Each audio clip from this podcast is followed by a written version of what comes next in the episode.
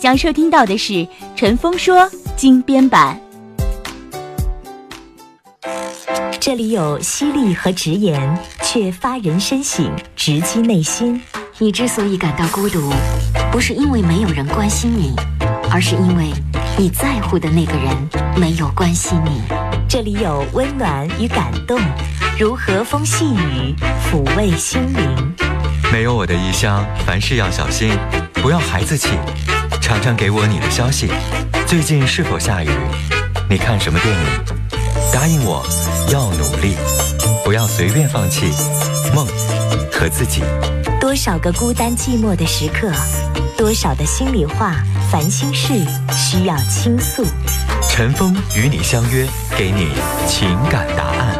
这里是《陈峰说》，龙广十佳主持人，二十年情感节目主持人、情感导师陈峰，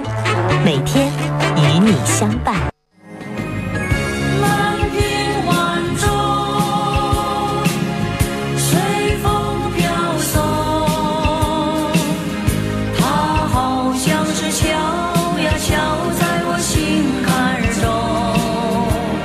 中。蓝天晚钟。欢迎您锁定 FM 幺零三点五龙广开心调频，AM 九四五龙广乡村台两个频率并机直播的陈峰说，我是主持人陈峰。今天的导播呢是魏然，今天呢我们周六的时候邀请心理专家，今天来到我们直播间的是心理专家李云鹏老师，李老师您好。听众朋友们好，呃，陈峰好，呃，每到周末我都会来直播室，呃，为大家做有关家庭教育、人际沟通，嗯、等有关心理学的问题。欢迎您拨打直播室的热线电话。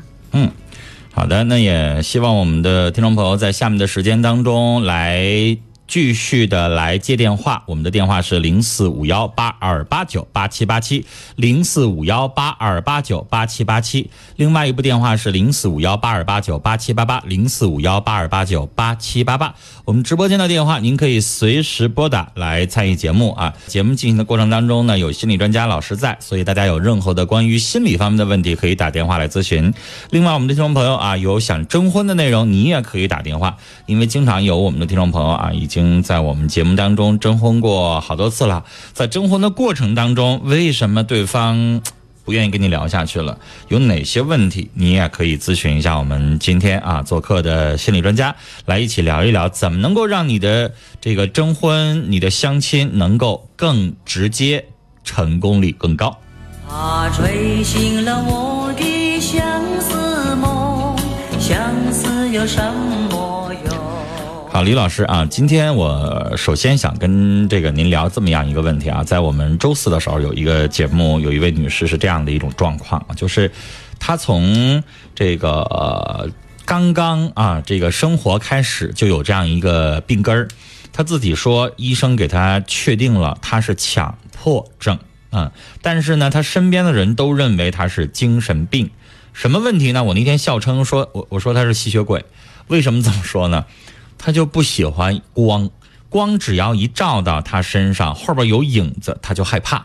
他就不能够看到这个影子，只要有影子，他就浑身难受，他就哆嗦。在家里边阳这个灯光照到有影子也不敢，所以导致这么多年来啊，他已经呃五十岁左右了，五十二岁左右了，鹤岗的一位听众，这三十多年来他都不敢出门儿，他一定要赶上阴天下雨才出去。然后有的听众说他是阴天乐，这阴天乐不是这么回事儿阴天乐是什么？是皮肤发白，阳光一晒，这个皮肤会起各种各样的疹子，那个是皮肤白化病导致的，而他这个是心理问题。他说他找过专业的这个医院的大夫给他看过，说他是严重的强迫症。这个李老师，您觉得他这个情况，就大家都觉得挺好玩的，您是怎么看？呃，有关强迫症的这个问题哈，我接待过太多太多的，就是比他严重的还有。嗯嗯呃，就是强迫症的最核心问题就是恐惧、嗯害怕，嗯就是有关死亡的问题。嗯就想他那个影子，你就可以往前推，什么东西给他造成的这个影子，他要看一看那个东西是什么，嗯他得去确认，说啊，这个影子是那个花儿的影子，说这个影子是贵的影子，他一定要把这影子对上上面那个号儿，确定了，安全了，然后他心才放心。你说一个人对周围所有的物件儿都怀着那么深深的恐惧，他跟死亡离得那么近，他就是被吓的，就是内心深处恐惧、害怕、吓的。嗯，嗯，但是我们经常遇到强迫症，我们经常也会发现，比如强迫症有什么，像我也有这样的症状，就比如说我马上就要迟到了，临出门发现那碗没刷，哎，我就浑身不舒服，我们要把这个碗刷了。包括有的人有这个。呃，心理的这个，比如说洁癖也是强迫症。那李老师，呃，我们说的这种，就比如说我我我说这个碗我没有刷，这个屋子没收拾干净，我我就不能走，我一出门我就不舒服。这种强迫症和洁癖这种强迫症，和刚才您提到的这位女士对于恐惧的这种强迫症有什么区别呢？就是刚才那位女士，嗯她的那个恐惧更深，嗯啊、你说的这个碗不刷，这个恐惧更浅一些。就比方为什么这个也叫恐惧呢？我没有觉得我不刷我就恐惧，我没觉得害怕呀。那你往前说，嗯碗不刷会造成什么结果？什么结果也没有啊，就大不了就是屋子没那么干净，没那么利索呗。那你在你往深了想，嗯就比方说，大家会就是你你你可以联想一下，嗯，如果这个碗要不刷就放在那儿，后边的结果是什么？其实真的没有什么结果。你会觉得时间久了脏埋汰，对，就屋是里头不干心里边净会觉得有点不舒服。对，嗯就是你看屋子不收拾，脏乱，加上碗不刷，脏乱，嗯最后都会导致什么？嗯都会导致屋里头不卫生、不干净，不符合你内心对完美、对美的那个、那个、那个标准，那符合你内心深处的那个标准。嗯，对，然后这个呢是最浅的，你觉得是心里不舒就服，最简单的，就包括对很多女同志特别爱干净啊，床不希望别人坐呀。对。嗯还有的人就比方说家里来了客人之后，嗯呃，客人走了，他要把家里的拖鞋，就是洗一遍的都不错了。嗯有的人来了客人之后，就从头到尾一顿换，就扔了，嗯嗯，就是那是更恐惧的。嗯还有的就是说，在外边走了一圈之后，一定要找个地方洗澡，把身上都得搓破皮了，嗯然后回家。嗯就是邻居家，比方说养狗了，开了你家的门了，嗯，然后你妈你爸摸了那个门了，然后给你做饭，你妈你爸的饭都不能吃。嗯，这些就比较重度一点的对这它个是强迫症了。这个强迫症它是有很多的那个级别的，哦，有就像小学一二年级、幼儿园往上上，嗯，而且很多人强迫的点也不一样，对啊有的人是干净，有的人是秩序的整洁，有的人还有心理洁癖、心理强迫。他们那个强迫的那些行为，让你听着都都都觉着太诧异了。比方说有强迫症的人，嗯就比方说。呃，拎一桶水往家打水的时候，在道上路过看见很多人，嗯前院后院嘛，嗯然后如果碰这个人儿，哎，要是顺眼舒服，我这桶水我就能淋到前院儿去。嗯然后我碰着这个人要是不顺眼，就是这个人他平时跟我有过节，嗯，然后这桶水嗯就不能拎到前院儿去，就走一半儿就得倒他，嗯然后再回家去拎那桶水。嗯然后有的人甚至洗一件衣服，他要能洗一上午、洗一天都洗不完，嗯。就是强迫症的行为太多太多了。还有那我想再插一句话啊，比如说有些男的特别特别在意处女这件事儿。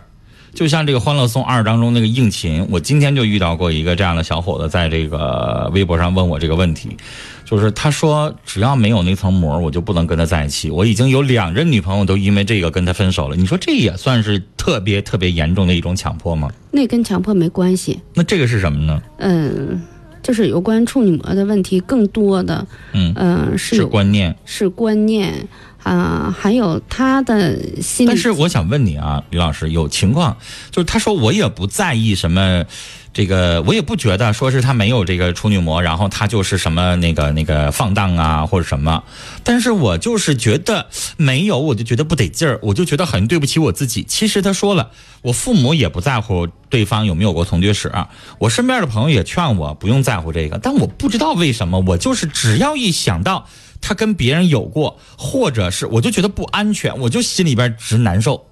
那是他自己的自恋的核心问题。嗯就是他喜不喜欢自己，嗯，他是以什么方式喜欢自己的。这种可以说是自己也是在心理上有一种强迫。就是举个例子啊，这样的人会不会等到四十岁的时候，他都二婚了，然后他再找还想找处女？他就压根儿不能结婚。就是你觉得这样的人心里边其实肯定他是有障碍的，对、嗯他那个障碍就是他的自恋是受损的，嗯然后他在这个成长的过程中，他跟他母亲的关系，他跟女孩儿的关系，实际上他是根本没有过亲密关系的，你说也算是一种强迫行为吗？也算是。但是他更深层次的心理问题是自恋的核心问题，就是我们往会别的方面去分析，虽然也是对强迫行为啊，对嗯，那像这位女士，她可能是害怕，他害我估怕，计在她的心理成因当中，就是小的时候估计因为这个影子被惊吓过，对，嗯或是说他家呃有关哀伤的，嗯有关家里人去世的，或者是家里有重大疾病的，嗯就是比方说爷爷奶奶有病了。嗯就一遍一遍上医院去幺二零去抢救，嗯或是偶然有一天他爸爸就倒下了，嗯嗯、或者有一天他妈妈、兄弟姐妹，嗯肯定是前面是有在心理学更深层次是有创伤的事件发生的，那李老师，我这样问您一个问题啊，就是因为大家知道，我在这个我们节目以外的时间，个人休息时间，有的时候通过视频直播哈，呃，我前两天就在视频直播上遇到一个家长这么问我一个问题，他说什么呢？我们家孩子现在是八周岁了，男孩儿，然后就是不敢一个人在家待着。然后呢，就算是爷爷奶奶陪着他，他都害怕，动不动呢，比如说窗外突然闪过去一个什么东西，有一个什么声音，立马就喊鬼，害怕鬼。然后这位母亲啊，就一直问我啊，当时我就反问她，我说是不是孩子跟父亲在一起的时间比较少？她说对，就愿意跟姥姥、跟奶奶、跟她是妈妈，跟妈妈在一起。我当时也给她提了建议啊，这种情况下跟这个。呃，父亲，尤其是这种比较刚强的父亲的生活时间比较少是有关系的。那李老师，我是想问你啊，像这样的孩子，比如说从小跟父亲在一起的时间稍微少了一点，就父亲的这种勇敢、这种男性的这种担当，可能他潜移默化的影响少了一些。那你说像这样的孩子，他的这种问题，您觉得是强迫还是什么呢？嗯、其实。一种说是可以说是恐惧、害怕、强迫，嗯其实要是再往下，就是跟他跟那个孩子交谈的话，这个孩子他前面一定是有过恐惧的创伤事件，对，我也这么问啊，但是那位家长跟我掷地有声的说，老师从来没让他看过恐怖片，这个奶奶也好，姥姥也从来没有跟他讲过鬼是什么。但是你不保证这个孩子从零岁到八岁这个生长过程中没被惊吓过。对，因为你想“鬼”这个词儿，你们要是没提，他是哪知道的？呃，我我就你说到这儿的时候，我就突然想起来一件事儿哈，嗯呃，我家孩子在两三岁刚会走道儿的时候，嗯你记不得咱们那个哈尔滨有一个就是粉刷墙墙体，嗯嗯，就从那个上面，我我们在他们在天平上，在天棚上，嗯，然后吊着绳子，就嗯哦顺你家那窗户哗就下去了。我知道有一段时间，这个各个区这个对户外的那个楼体改造，对、嗯对对，然后我家我我跟他在床上躺着，嗯，我是背突然窗户就来个人我脑我袋，背对着窗户，啊结果他是面对着窗户跟我在那躺着，他就嗯一抬头看见从窗户上下来一个人，嗯然后他就撒腿往出跑，嗯，就就从那之后。那是夏天嘛，后来一直到秋天都很冷很冷的时候，他不敢在那屋子睡觉，一打雷下雨他就说哦屋里有小黑人儿，这就是被惊吓的，他是被惊吓的，他嗯怎么也没想到，就是从从那上面就下了一下了一个人，所以就是那个孩子，我也觉得他一定是小的时候受到过惊吓，但这种惊吓不一定是父母给的。对也许上幼儿园，幼儿园老师没无无这个无故或者是怎么样，就突然讲出了一个什么鬼或者什么啊，或者说是幼儿园小朋友突然喊一声啊，那个是鬼，然后呢，孩子就受到了惊吓，对，这都是有可能的，对无意识当中受到了惊吓。，对。嗯其实我们在养育每个孩子的时候，不可能有一个家长嗯那么精心的把你的孩子保护的那么好，嗯。那绝对是不可能的。所以这种症状都会有的。但是我我是觉得，像这种八岁的孩子，那、呃、李老师，我们心理心理疾病上障碍上，其实还有另外一个叫恐惧症。有对，上升到恐惧症的话，可能就需要真的去找专业的心理老师去治疗了。对，所以一定要跟孩子聊。嗯嗯、就比方说在放松的听那个催眠的那个状态下，嗯让孩子去把哪件事儿让你觉着害怕，嗯然后我们就再现情景啊，让他去接受啊，嗯呃，或是说让爸爸带他去踢足球、爬嗯山，嗯，然后增加这样的户外的那种，呃，增加那个男子男男性的那个力量的那一部分，也许慢慢的能过去。哎，也许在他十几岁、二十几岁的时候，他会想起那件事件的时候，他就说：“哎呀，我小时候经历一件什么事儿，嗯我现在是男人了，我回想起来那个不可怕，但当时我作为小男孩儿的时候，嗯。可把我吓死了，我害所以怕了好多年。”对，所以这个东西是非常有意义的。我我有的时候大家可能没有注意到这个潜移默化的影响。你看到这个小男孩儿从小跟母亲长大的，尤其是那种母亲不是那种女汉子类型的性格的话啊，不是我们导播魏然的这种性格。我们导播魏然就嘻嘻哈哈、大大咧咧的哈，一顿饭能吃五六个大包子的这样的女生，那这样母亲还好一点儿。但是你知道，有的那种母亲是比较天生的女性柔弱的那种，她从小你就发现这个男生比较腼腆，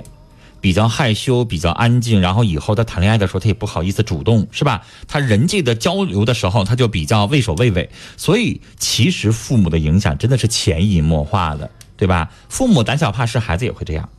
然后还有的妈妈就会说：“我把我的孩子保护的可好了。嗯”其实就是他，比方说他抱着他不让他下地，嗯说那些小朋友在院里玩儿，浑身上下都埋汰，我就嗯怕我家的孩子埋汰，我就搁怀里抱着。嗯，实际上你在在他去埋汰这个过程当中，他跟小朋友之间可以打打闹闹，嗯那个时候他就可以互动了。嗯，嗯、在不喜很小很小的时候，他就会跟小朋友你打我，我打你，那叫互动。对但是妈妈就是为了干净埋汰，就抱着就对，干净，不让那孩子在很小的时候就跟人人际间的那种互动。嗯妈妈觉着干净，实际上你已经剥夺了孩子去跟别人交往的锻炼的那种机会和能力，都已经被你被你被你给管制了。所以这个是很重要的一个教育的方式啊。好，大家可以打电话零四五幺八二八九八七八七和零四五幺八二八九八七八八，随时来参与我们的节目。那我们的听众朋友啊，在你相亲、交友、征婚的过程当中，有一些相处的问题，或者是想在节目当中继续发布征婚信息，你也可以打电话。我们来接通一位女士的电话。你好，你好，你好，喂啊，你好，嗯，您说，我，你这是陈峰主持的节目吧？是，我您好，电话已经接进来 了，您要说什么？您说，很喜欢你的节目，从嗯你开始播我就听，谢谢，谢谢，嗯我还没有那个收音机，嗯我只是用电视接收，嗯这电视这地方信号还不好，嗯，我说断就断，说听说听不上就听不上， 但是基这本就个没有电。这个我们帮不上您，这个得是技术部门的人解决。您今天参与节目要聊什么？您说，我想聊，我听说你那节目也是能送给幸运天众观众一个半导体收音机，我寻思能不能送给阿姨我您一这个样的呀话可不好，有张嘴管人要东西的 吗？您觉得这样礼貌吗？我说了，我们发微信，如果您幸运，我们一天在微信上可以送出一个收音机。但是您这样张嘴要，是不是会让人家感受很不好呢？我们就聊到这儿，再见。而且您欺骗我们导播，您跟导播说的是想要咨询问题，说您生活孤独，儿女不省心，老伴儿去世十年，想咨询啊怎么样生活的更好。您说的这些跟导播说的到里边都没说，我拒绝接这样的电话。阿姨，以后您会我是我们节目的黑名单。骗导播上里边来就想要个收音机，您觉得您这样做真的好吗？是不是啊？让人感觉您就像占小便宜一样的，是不是？这种感觉会让我非常非常的不舒服啊！神灵它一好，李老师，我们继续啊。刚才我们其实，在节目当中讲到的是这个，呃，恐惧症，讲到了那个孩子有恐惧症，但实际上我们为什么聊到恐惧症呢？聊到的是这个心理强迫。您刚才也聊到了这个恐惧啊，那这样的问题，我们平时应该怎么做能够避免这样的事儿发生呢？就包括那位一直怕阴影的那位女士，您觉得她应该怎么做？说句心里话，我也是孩子的妈妈哈。嗯你要说你把孩子保护的那么好，让他不受恐惧，怎么样？那真的就是不可能。嗯嗯，但是就真的不小心孩子就出现了问题怎么办？嗯呃，如果孩子在正常的生活当中，你觉着你家跟你家的孩子跟别人家的孩子，因为妈妈都在一起交流嘛，同事也在一起交流。如果你发现你家的孩子真的跟别人孩子实在是太不一样了，出格太多，嗯嗯，然后你就要找心理老师嗯，啊、让心理老师帮帮你，如果看看你严重的比较严重的啊，呃，比较严重的。但是李老师，你没有听清我问的问题。我说的是那位一直怕影子的那位女士，她应该怎么去调整自己呢？因为今天我们想把她的电话接进来，我们导播魏然告诉我她的电话关机了。因为那天我承诺了，我说周末心理老师会在啊，呃，然后呢，心理老师会帮您解决一下这个问题。但是她今天手机关机，我们没有联系上。您觉得像她这样的，已经三十多年了，就是怕阳光产生的阴影儿，这该怎么办呢？嗯，如果要是心理老师给他做咨询，嗯就就往前推，嗯。影子会给你造成什么，嗯然后实际的问题是什么，你内心深处怕什么，就这样一步一步往前推，去去追。其实就是让他一点点适应，对，对吧？比如说现在李老师，你在给我做咨询，你不是怕影吗？我要是您的话，我就拿个光，我就晃，你看那个影子，那影子把你怎么了？对，没怎么，是不是？对。那我们就碰一下那个影子，你能感觉到什么了吗？然后就问他，你的头脑中那个影子给你造成的那个让你更恐惧的东西是什么？嗯因为每个人的那个、那个、那个头脑的意识是你没办法控制的。嗯他说的是那个影子，实际上他的内心深处和他那个意识，把那个影子已经具体妖魔化了，就他已经想象的，就是他要对，他就要是感觉把那个影子好像死神似的哈。他要把那个影子描述出来，嗯是他的那个想象，嗯他是分不清想象和现实，嗯所以你要跟他面质，你要跟他澄清，嗯啊、你想象出来那东西是什么，然后现实这东西是什么，嗯。他会有很多那但是种放大的联李老想师，。我打断一下啊，就有的时候我们人如像影子这个东西，你是可以让它碰触的，真就去接触一下没有问题。举个例子啊，呃，咱们俩都研究心理，那你像我，我是一个很害怕那种冷血动物的，就比如说蛇。如果你要让我采取去克服这个，你就让我摸，我我会浑身出冷汗，然后我就是不干。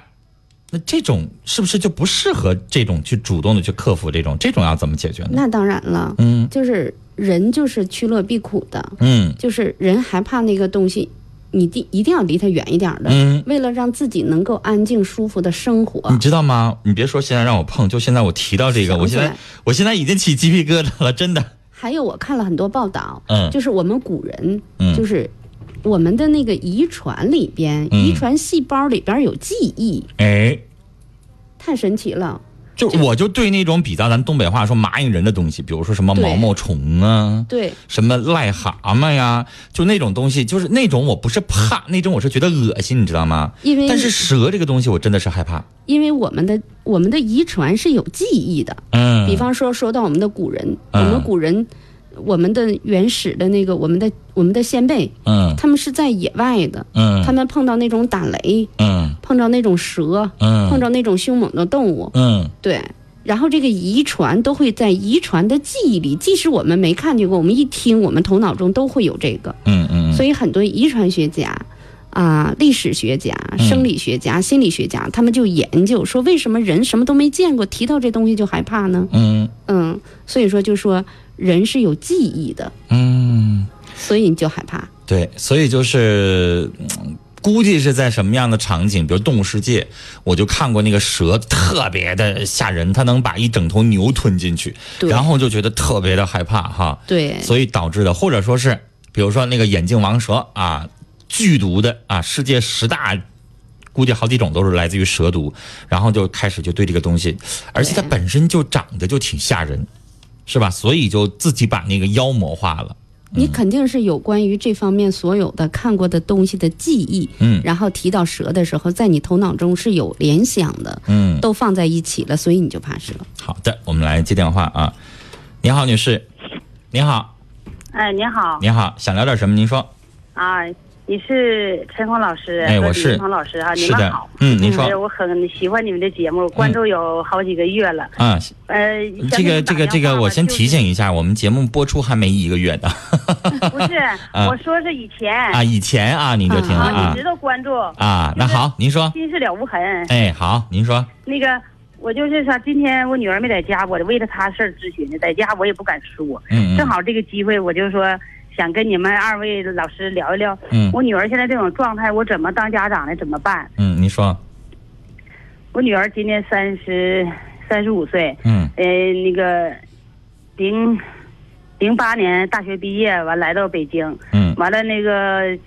是家里头亲戚给介绍的，就和那个结婚了。嗯结婚有四五年吧，就是嗯结婚期间两个人也总吵总闹，嗯就是我感觉他俩的就是性格不合，价值观不同，嗯再一个就是啥呢，夫妻生活不和谐，导致我女儿特别焦虑，就不能上班儿。您开这个始夫还妻知道生找活工指的作是性生活是吧？对，嗯，然后开呢始？吧还知道找工作，现在工作也不找了。嗯完了呢，发起脾气来，就是不吃药的时候，就是呃有一点事儿，他就是摔呀、打呀、吵啊、闹啊和我们。嗯完了呢，他俩离婚了。离婚以后，我们在一起也不香，也是这样事儿的。后来给大夫给开的药吃，开始吃那药确诊吧，为什么了就开药呃，现在确诊为就是焦虑、抑郁状态，啊？就是混合性焦虑、抑郁障碍。对这两个疾病，李李老师应该知道，他经常在一起相伴着的，抗焦虑啊完了他也得抗抑抗抑郁，嗯啊，完了现在是咋回事呢？吃了药以后就跟没事人似的，挺好的，嗯也不闹了，也不吵了，可好了，就是不愿意上班儿。嗯你说咋整啊？就这点事儿整的可难了。完，他一吃药吧，他情绪好了，他俩，他和他那个就是离婚那个那个又又联系上了，他俩又在一起了。又过我上就了，担心，嗯，又过上了呗。又过上了，我担心他要是药一停，他再犯不还是不行吗？啊我们也办止阻阻止不了。李老师，您说，嗯，你好哈，啊，嗯你那好，个李老师。嗯，这个吃药吧是能抑制他的神经的，嗯但是你知嗯道他就是就像咱们那个咱们寻思问题那个方式方法，嗯呃，比方说，我跟陈峰在这坐着，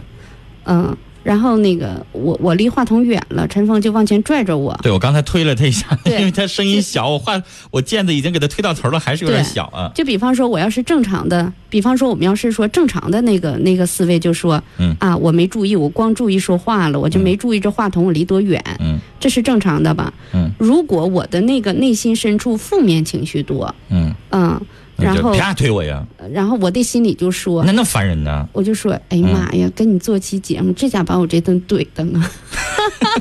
我是为了你好，因为听众你听不看见你呐的声音啊。对啊呀、你嗯，看，您您听懂了吧？嗯，我听懂了，就是听懂了其实阿姨，您刚才要看视频直播，你就看着我这个动作了，因为我话筒哦，键视的频推的。呃在在这之前我也看视频了。对，啊这个视频对是什么呢？就是我把他的键子推的最大了，因为我声音大，我没推那么高，我给他推到那么大。然后吧，他声音还是小，我们这边有播出指标的，我声音就大，他声音就小，就显得好像我很强势，然后他这边怎么样，我就推了他一下子，他就懂我什么意思，就嘴离着话筒要近一点，对吧？啊、对嗯，但是这是很正常的一个动作，对不对？对呀、但是有的人，如果他有焦有抑郁症的人，对他就会反抗。你别推我呀！你对有病啊！那这样式儿的呢？对，他就这样，他就你就觉得他不讲理。他出外头，他要在外面不吃药的时候，可愿意跟人干仗了。对咱是觉得不应该，他也跟你吵。哎，对，所以大姐，你听明白了吧？就是你女儿吃药是。你女儿吃药是让她控制住现在的这种情绪，嗯但是她心里头想问题的方式方法，她的思维、她的意识是没改过来的。嗯，只要遇到问题，我们遇到问题，我们是靠头脑，然后靠心理加工嗯来处理所有的情绪的。嗯但你女儿能抑制住精神，但她抑制不住情绪，嗯所以你女嗯儿、就是有的时候又严重的情况下，有点事儿刺激他，他也犯，但是对比以前强。对所以女士，刚才李老师的话你也听懂了。你们作为家人，包括你那个女婿，你都得嘱咐他，就是他现在情绪上思考问题可能还有偏激，只不过我药物已经让他的神经反应没那么亢奋了，就是他不对对能对不那么容易了，但是骨子里的东西没有解决掉。对明白了那怎么吧办呢？他是需要做心理咨询的，让他转变他的思想、他的想法、他的认知。您可以关注我的公众号“爱之我港关湾注了，关注了嗯”，你在上面可以给我留言嗯 啊。啊、你说李老师，他这个事儿吧，我领他上医院，北京回动观医院，我也领他去看，嗯，他已经看好几年了，到那块儿吧，咨询半个小时就回来了，完啥事儿不当。完那了个他回就回龙观我不愿知意道了，回龙观我知道，他们那块是有很有名的，他们那是可以做心理咨询的，你没做吗？就是一个小时一千五、两千，他舍不得钱做。哦是，啊那里太贵了。因为北京的物价消费水平比较高嘛，不是，你要是找那个一个小时三百的那个，那是最低最低的了，他也也不愿意去。完了，我就 说，我说五两两一个小时一千八百，咱也行，只要好就行。他不干，那你就完了我试也一没办试法呗怎么去。李老师他觉知得道，三百的那个可能东西他没是用这个他不实习相信生人家，你相不相信这个东西也比你自己一个人去调整强啊，对吧？李老，那因为什么有有三级的，有二级的，有专家，他根据临床嗯经验不同，收费不同。就像你小大夫和老大夫，那他他那个出诊费他也不一样啊，嗯，对吧？嗯，那你说像他这样的，给他做就是医院活动外医院有个团体治疗，首先是认知行为治疗，完了也八周，完然后呢还有那个一对一的。他这样式儿的，你说参加有没有用？他不愿意去嗯，你知道他为什么不上班吗？啊！就是他人际交往有障碍。嗯，对对对，对，要是一个人有人际交往能力的话，是愿意在群体当中待着的。嗯，所以哎你是对，所以是这他，样所以他第一方面他很脆弱嗯，啊，别人一个嗯眼神、一个动作、一个语对气都让他难对受。对对嗯，对，嗯，你可那以怎么办呢？对，你可以，你可以那什么，嗯，完事儿我把电话打给你。嗯，然后李老师节目以外的时间可能帮助您调整一下，好吧？嗯比如说怎么跟他，其实女士你听明白我的意思了，就是我现在您自己这个觉得，比如说在北京有点贵，然后呢，您还想让李老师帮帮您，但是这个问题就需要什么呢？需要李老师跟您女儿自己去交流，这样可能稍微好一点，明白吗？您现在您家孩子比较偏激，然后呢，面对群体的时候、团体当中生存的时候呢，觉得舒心里边不舒服，这种需要克服。吃药只是解决了表面上的症状，心理上的根本的症结没有解决，对吧？所以呢，刚才李老师已经说过了，节目以外的时间呢，您可以比如说微信上这个联系一下，他可能会教您一些小的方法，比如说教您和女婿怎么跟他在一起相处，怎么帮助他，好吗？嗯嗯啊，好嘞，那我。